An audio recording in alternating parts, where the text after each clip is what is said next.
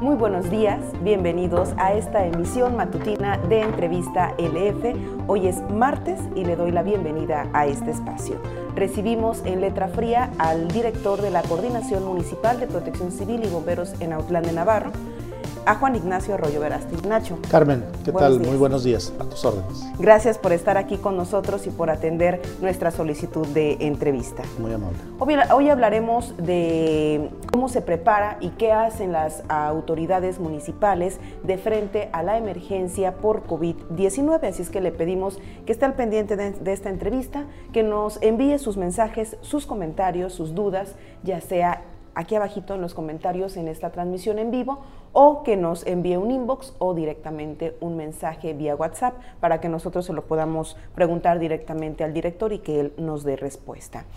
Le informo que en Jalisco hasta el corte de ayer, lunes 13 de abril, tenemos 159 casos confirmados y lamentablemente 11 defunciones. El panorama en la jurisdicción sanitaria número 7, que tiene su cabecera en Autlán de Navarro, al corte de ayer, lunes 13 de abril, registramos 10 casos en Cuautla, dos casos en Tecolotlán y el Grullo tiene dos casos positivos y lamentablemente una defunción registrada. Esta entrevista le informo que es patrocinada por Nissan Rancagua y por Exportaciones Cepeda. Ahora comenzamos. Y vamos a comenzar ya, eh, director, con esta entrevista. Le pregunto, ¿cuál es el panorama actual en el municipio de Autlán de Navarro? ¿En qué están enfocando en este momento los esfuerzos como corporación? Todavía en la fase preventiva estamos eh, eh, con una coordinación regional, es decir, se han sumado 12 presidentes municipales, ya ya entró Atengo y, y Chiquilistlán a, este, a, esta homologación de acciones y puesta en común de esfuerzos y mutualidad prácticamente de, municipios. Eh, se están enfocando a los filtros, vamos a, este, implementar nuevos filtros. Ya regionalmente se está ahorita instalando uno en Cuautla, está el de Unión de Tula, estaría el de Tonaya y próximamente el de Limón. Y Autlán va a poner hoy eh, este, un filtro y probablemente llegando los tres termómetros que ocupamos estaríamos teniendo eh, probablemente tres filtros en Autlán. ¿Cuál es el objetivo del filtro sanitario, director? Son varios objetivos. Uno es eh, detección de, temperaturas anómalas de, pasajeros o de transeúntes que que circulan para detectar quién reúne alguno de los uh, tres, de, dos de los tres síntomas, para eh, clasificarlo como sospechoso. Entonces eh, ahí se, clasifica y se le vuelve a tomar la temperatura después de, algún tiempo en la carpa o donde estemos este, instalados. Eh, el otro es inhibir el viaje, es decir, cuando tu filtro tarda una, dos horas, media hora, pues ya no es una comodidad de viajar libremente. Entonces hay un cuestionario que se aplica de dónde vas, de dónde eres. Si, si es local, pues a, veces hacemos una excepción y todo lo que viene foráneo lo estamos, eh, eh, tomando la temperatura. Eh, pero finalmente si va de paseo, si va de vacaciones, se le da la recomendación de, de su regreso o de la posibilidad de regresarse.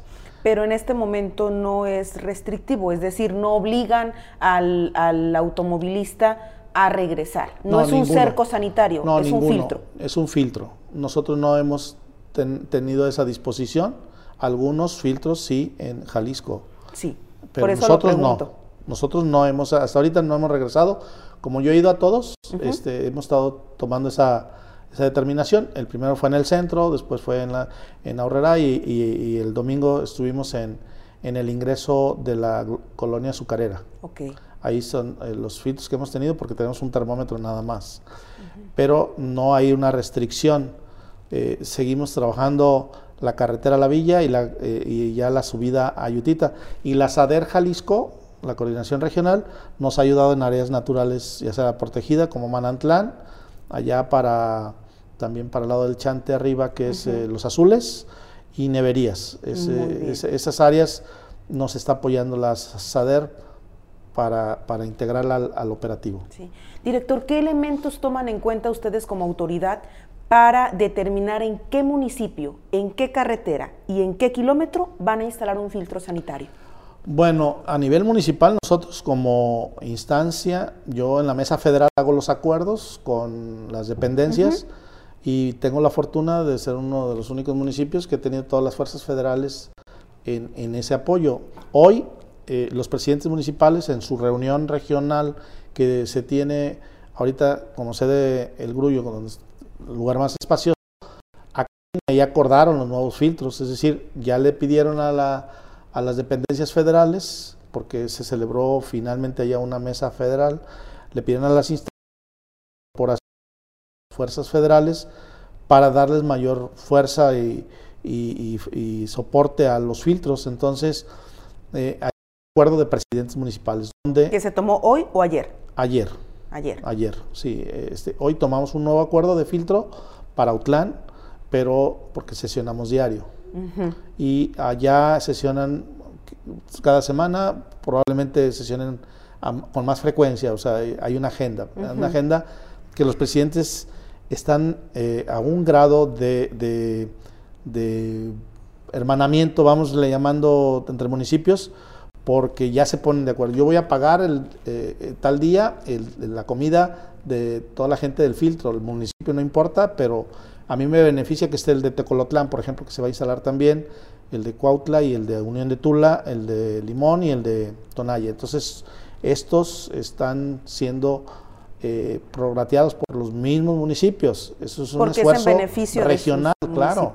O sea, incluso hay veces que se puede ir a apoyar a los filtros, pero ahorita lo están solventando los municipios como Unión de Tula que lo tiene ahí, y el de Teco que se va a instalar y el de Cuautla que se va a instalar. ¿Y estos filtros serán instalados diariamente, director? Así tienen ahorita el, el, operativo, ese es este, eh, pues eh, con, con, una capacitación que tuvo la unidad estatal del manejo de, de, los filtros, este, se está estandarizando y homologando los criterios. Entonces, eh, para que quede claro, los filtros se aplicarán todos los días. Sí. En horarios estratégicos. Exacto. ¿Lugares serán los mismos o también podrían puede variar, puede variar. Este, están, por ejemplo, la Guardia Nacional División Carreteras está diciendo, ah, ok, este punto es el mejor de acuerdo para evitar los accidentes. Ok. Porque también ese, ese punto se valora. Eh, eh, son muchas cosas, ¿no? Porque finalmente tiene que haber algún servicio de baños o para bajarse, o sea, finalmente un área para, para poder eh, revisar un camión completo, etcétera. Sí hay, ahorita hay un filtro, por ejemplo, en la central camionera, donde es seguridad pública y la jurisdicción sanitaria, que es otro operativo. Fue a solicitud de la jurisdicción, apoyo en primera plus. comisaría. Sí, hay un filtro, no tengo la seguridad si está en los dos lados o es primera plus. Muy bien, también para que la gente, para que la gente lo sepa. ¿Hay alguna restricción, por ejemplo, en las centrales camioneras, en las dos que existen en Autlán, para que por alguna circunstancia impidan que una persona aborde un autobús? Mm, bueno, como lo está manejando jurisdicción sanitaria, no conozco cuál es el protocolo que ellos tienen. Creo que no. Eh, puede, o sea, hay libre tránsito. Ah, ok. Para, para, también lo vamos a preguntar a la jurisdicción para saber de qué manera opera. ¿Cuál es el criterio? Sí. Nosotros ya lo tenemos muy claro y hasta ahorita se está aplicando porque me consta. Ok. Para recapitular en el tema de los filtros, director, eh, estamos hablando que hasta este momento los municipios que instalarán los filtros sanitarios son Cuautla, Tecolotlán, Unión de Tula, Autlán de Navarro, El Limón y Tonaya. Así es. Seis municipios en la región. Sí.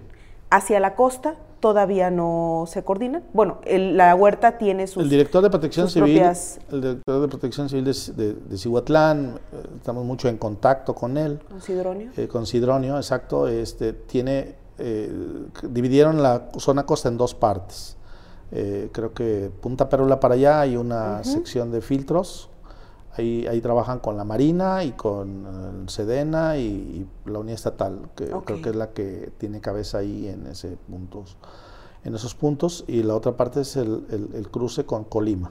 Ah, perfecto. Sí, que de hecho en este punto algunos outlenses nos reportaron desde el fin de semana que eh, Cihuatlán los estaba regresando. Cihuatlán sí tiene un cerco sanitario, impide que las personas que vienen de Manzanillo no puedan ingresar a Cihuatlán. Entonces, Cihuatlán sí está aplicando un cerco sanitario.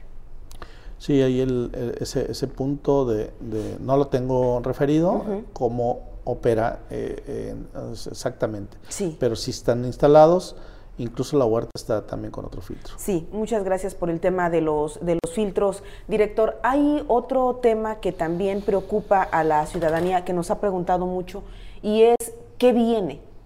O sea, ¿qué viene a partir de ahora? Eh, ya las personas están en casa, algunas, no todas, desgraciadamente, pero eh, bueno, la mayoría de las personas sí están atendiendo al llamado de quédate en casa y se preguntan qué sigue a partir de ahora, qué veremos en esta semana, qué están eh, proyectando ustedes para la siguiente semana como autoridad municipal y también a nivel regional.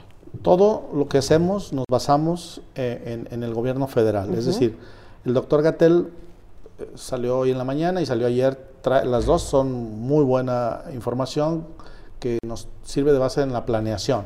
Okay. O sea, nosotros estamos basándonos en, la planeación conforme a, lo que se vislumbra por ellos. este, nosotros tomamos esa información. Eh, está próxima la fase 3. No, no, se puede decir cuándo, pero estaría muy próxima a desarrollarse. Y esto es cuando los hospitales empiezan a tener ya la saturación. Entonces, el, gobierno federal acaba de firmar un convenio con la Asociación de, hospitales, privados. Entonces, aquí en Autlán está en este momento la Sedena haciendo esa, están, están acudiendo ya las instituciones oficiales federales para ver esa reconversión hospitalaria. Eh, lo que se vislumbra por, por los datos que tiene Jalisco es alentador que pueda presuponerse que nos va a ir menos mal. Que otras entidades federativas. Exacto. O sea, hay un trabajo previo que se hizo que se ve resultados porque de estar en tercer lugar pasamos ya más del 15. 16, algo así, no recuerdo. Pero ya hemos bajado ahí. Sin embargo, por el número de habitantes que tiene Jalisco comparado, o sea, somos Monterrey, Guadalajara y, centro, zona metropolitana de, la Ciudad de México, sería de la concentración masiva de todo el país.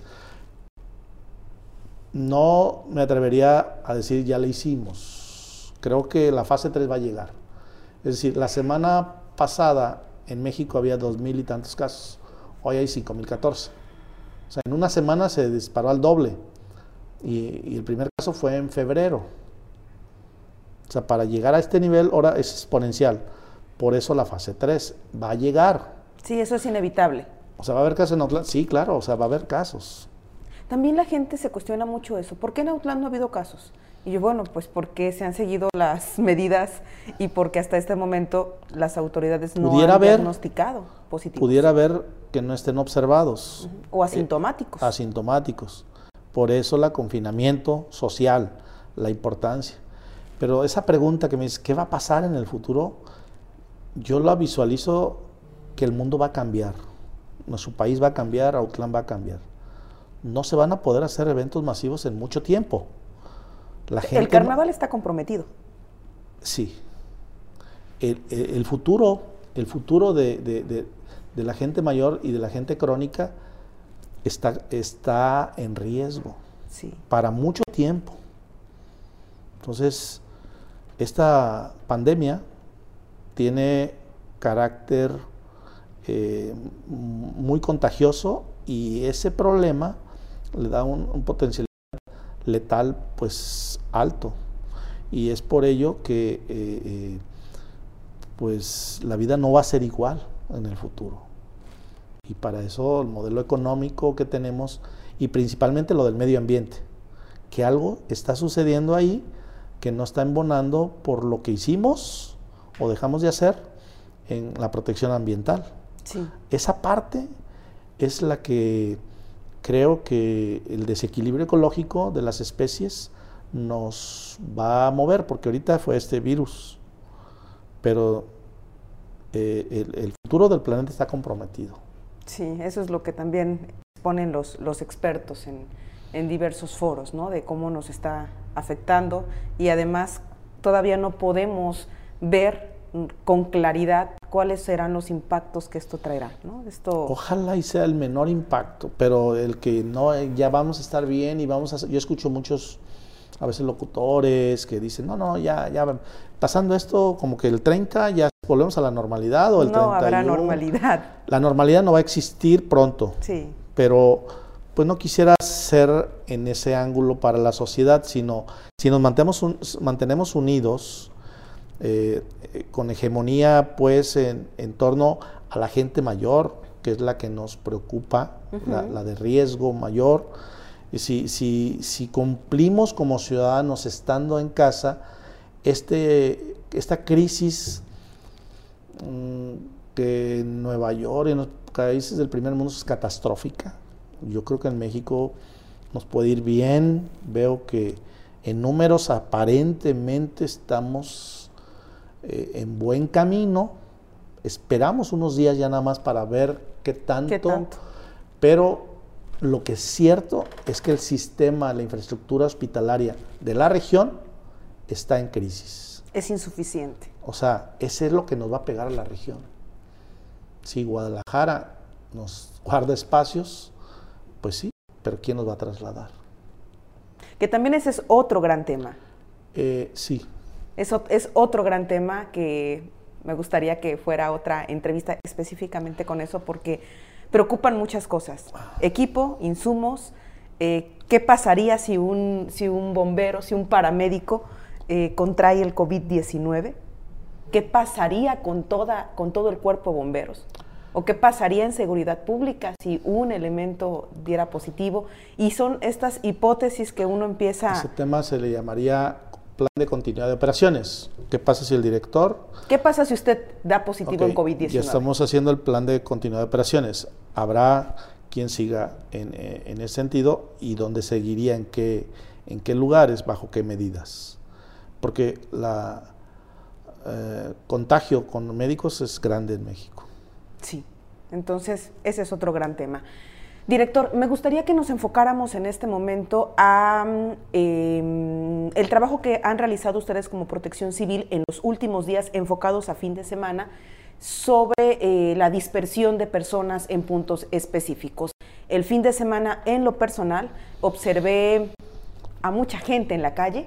Eh, parecía, por momentos, parecía un fin de semana normal y muchas familias salieron a las calles este fin de semana como si no hubiera un llamado de quédate o no atendieron ese llamado. Sí, eh, los reportes son enormes, ahorita hay una cola muy grande, o sea, una fila en, en, Banamex, ya están en los elementos, ya, está, ya, ya debe estar ahí un operativo, pero vamos a ocupar estar todos los días atendiendo este tipo de reportes las fiestas que se están dando en las casas. Sí, hay fiestas en sí, casas. Sí, claro, muchas. Y en la calle. En Colonia La Grana lo están haciendo cada fin de semana.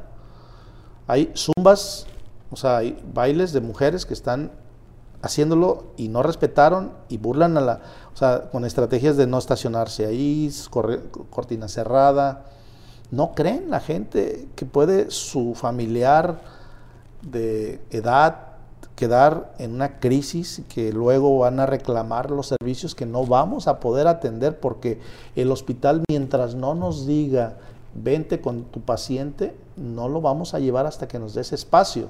Es decir, si el Hospital Regional de Autlán, el Instituto, eh, el IMSS, no tiene un espacio disponible, aunque el paciente esté muy enfermo, Protección Civil no puede hacer el traslado. No se, se queda. Por eso nosotros, los protocolos los vamos a registrar en la Secretaría General de Gobierno. El acta del Consejo de Protección Civil Extraordinaria, el acta del Comité Municipal de Emergencia Extraordinaria y el programa especial de protección civil que se sometió a consideración del Consejo y está aprobado, que está hoy en firmas, o sea, todos esos documentos tuvimos que trabajarlos para tenerlos, se van a registrar tanto en la unidad estatal como en la Secretaría General de Gobierno. ¿Con qué objetivo? Porque legalmente nos proteja. Sí. ¿Y ustedes qué hacen ante esta situación? Por ejemplo, van a Aguacapán y detectan que hay personas en el, en el arroyo. Ok, llegamos y hacemos una cordial invitación para irse a sus casas.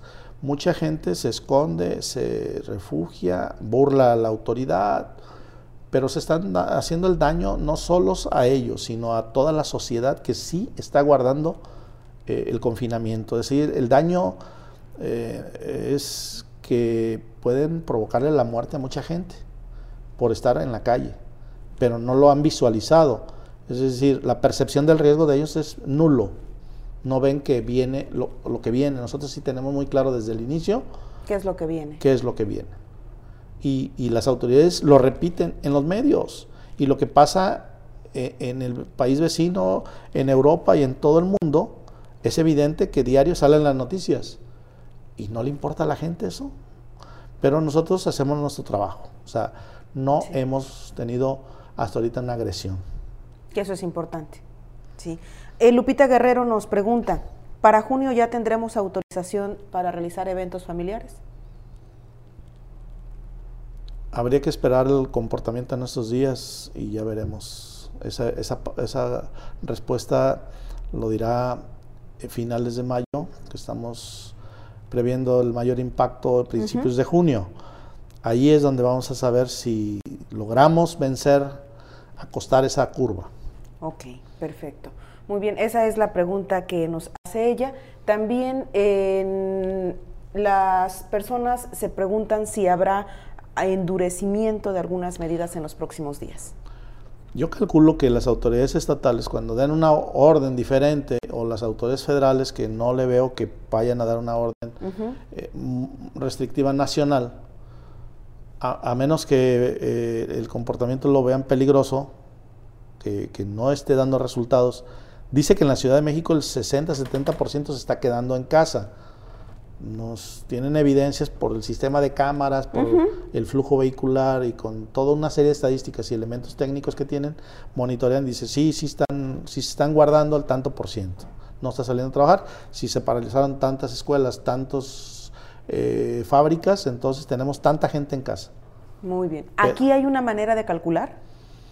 Pues eh, es como en la calle vemos estacionadas motos, flujo vehicular, la gente caminando, haciendo cosas normales. Entonces, mm, mucha gente quiere volver a las actividades normales. Tiendas quieren abrir. Eh, tenemos una sensación de malestar de ya de los comerciantes pero la vida cambiará para el futuro. Sí, director, ¿han detectado ustedes eh, comercios que, que han abierto después de que fueron cerrados, que no forman parte de las actividades esenciales? Sí. ¿Como cuáles giros? Mira, eh, de los tenis, ahí en el centro, ah, no voy a decir nombres ni mucho menos, pero ayer enviamos arreglamentos por dos denuncias. Es decir, la gente no está denunciando y esa es la manera que lo puede hacer y reglamento se hace cargo de esta parte. ¿no? Eh, hay, un, hay una autorización, por ejemplo, de gente que estaba en bicicleta, todas las bicicletas que hacían en un solo lugar se las llevaron a las casas de los clientes y una sola persona da clases en... De manera virtual. virtual y lo estamos autorizando, siempre y cuando no genere un ruido que vean como que el establecimiento está funcionando. Es decir, podrá funcionar, pero virtualmente. Y lo visualiza toda la gente que tenga ingenio para echar a andar su negocio con este tipo de, ideas, consulta, no sé, en línea, o sea, este, eh, usar las redes, usar, usar los medios virtuales, eh, lo vamos a autorizar. O sea, hay consentimiento de nosotros para que funcione de esa forma. Pero, por ejemplo, zapaterías no pueden estar abiertas. No. Ahí las zapaterías ahorita, la cobranza, me dice, ¿puedo sacar mercancía? Sí. ¿Puedo abrir para este cobrar, no. No tiene que ir gente ahí. Ve y búscalos a sus... O sea, tú haz cobro particular, pero hay riesgo. Confínate en casa. Si, si tienes la necesidad, cóbralo, hazlo, porque la gente tiene que tener dinero, porque la crisis que se vendría pues sería la otra, ¿no? La de eh, el desorden social por falta de alimentos o, falta de recurso económico. Entonces, esa parte la estamos compensando muy inteligentemente aquí en Autlán. O sea, hemos buscado todos los medios y métodos para ofrecerles a toda la gente que tiene opciones de poder abrir virtualmente su establecimiento o cambiar el giro, se me ocurre, de alimentos. Sí, que es una actividad esencial. Pues salte, si tú ya estás ahí, cambia y, salte a vender para que empieces a trabajar. Muy bien. Pero vas, al salir vas a arriesgar que te contagies. Nada más debes saberlo. Entonces, director, eh, cuando ustedes detectan o los ciudadanos le, reportan un establecimiento que está operando que no es eh, de una actividad esencial, ustedes reportan el reglamento si ya el reglamento se ha encargado de amonestar o de clausurar o de suspender sí, licencias. Ya tenemos el protocolo, el procedimiento para hacer las ah, cierres temporales, que sería el primer apercibimiento, la colocación de un sello que diga cierre temporal de este establecimiento. Para eso tengo que girar una orden de inspección, un acta de inspección y dar el plazo perentorio de acuerdo al procedimiento administrativo que marca la ley eh, de, Jalisco para, para proceder y sancionar. Pero siempre hemos apelado más al diálogo, a decirle, oye, cierra, o sea, buscamos otra estrategia, este, convencerlos por el diálogo. Creo que es la que nos ha funcionado aquí excepto con un establecimiento de, gimnasios, pero finalmente aceptó y creo que eh, es de reconocer que pues todos nos equivocamos. Muy bien. Director, ¿tiene información adicional que quiera compartirnos? No, decir que el gobierno municipal eh, que, está encabezando el presidente Miguel está acudiendo a todas las reuniones, le está dedicando tiempo completo, llegando de sus reuniones, tiene reuniones con el gabinete, ordena todas las acciones regionales, es quien está comandando prácticamente eh, a su gobierno de, gabinete, todos los directores los tiene trabajando en las oficinas a puerta cerrada. Es decir, giró instrucciones, ah, hay, hay, hay una estrategia que el doctor Roberto Rangel en el área de salud, que ahorita no me pudo acompañar, pero finalmente es quien está asesorando la parte de salud. Y nosotros coadyuvando con él eh, en, las tareas de competencia y otras que nos asignaron para poder, por ejemplo, parar una becerreada que estaba en un rancho este fin de semana, hay gallos que se están celebrando a, puerta, cerrada. A ellos los invitamos hoy a que dejen de hacer esas actividades. Afortunadamente nos han hecho caso y han atendido y se han puesto eh, las pilas. Es decir, por eso te digo que, que tenemos una ciudadanía ejemplar. Autlán va a lograr muchas cosas cuando la gente de veras se quede en casa y porque viene lo más difícil. Muchísimas gracias, director, por su tiempo, por esta información que nos brinda. Lo invitaremos para, de ser posible, jueves o viernes nos pueda acompañar nuevamente en este espacio. Gracias. Muchísimas gracias. Él es el director de la Coordinación Municipal de Protección Civil y Bomberos en Autlán de Navarro, Juan Ignacio Arroyo Verástegui, y hablamos con él sobre las acciones que implementan en este momento en el municipio de cara a la pandemia por COVID-19. Le agradecemos a usted por seguir esta transmisión en vivo de Entrevista LF, emisión matutina y lo invitamos a que se quede con nosotros, que siga nuestra cobertura y que nos sintonice en la próxima emisión. Muchas gracias y buenos días. Thank you.